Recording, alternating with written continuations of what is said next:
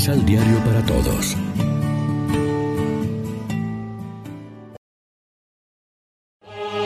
Proclamación del Santo Evangelio de nuestro Señor Jesucristo, según San Mateo.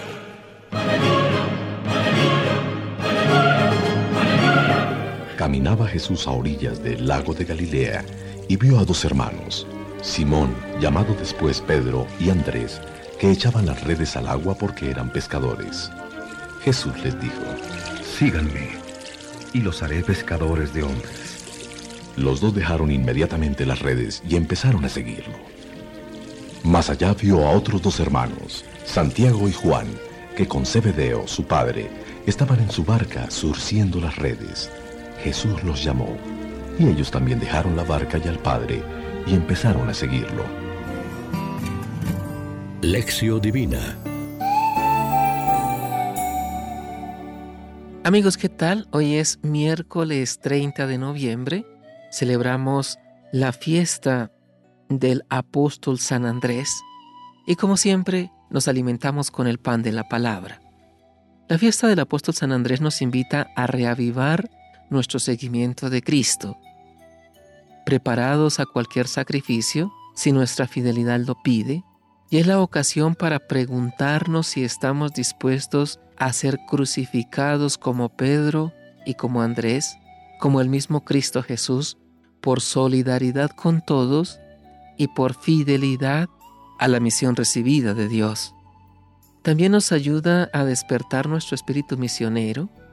No contentos con creer nosotros, debemos facilitar a los demás el conocimiento de Cristo. Como cantábamos en el Salmo 18, deberíamos estar contentos porque a toda la tierra alcanza su pregón y hasta los límites del orbe su lenguaje. ¿A cuántos anunciamos de palabra o de obra que hemos encontrado al Salvador? ¿A cuántos ayudamos en la catequesis o en la labor educativa o con nuestra amistad y testimonio a conocer a Cristo y a sentirse llamados por Él? Nos damos cuenta de que hay jóvenes con valores, con panes y peces que pueden ser multiplicados para el bien de todos y les facilitamos causas de realización como hizo Andrés? Reflexionemos. La fe que profesamos es el testimonio de los apóstoles y la fe de la iglesia. La profesión de fe es tal que los que la escuchan son llamados a participar de ella. Oremos juntos. Señor Jesús, queremos ser discípulos tuyos y colaborar con tu proyecto de amor. Danos un corazón disponible y generoso para aceptar tu llamada a anunciar el reino. Amén. María, Reina de los Apóstoles, ruega por nosotros.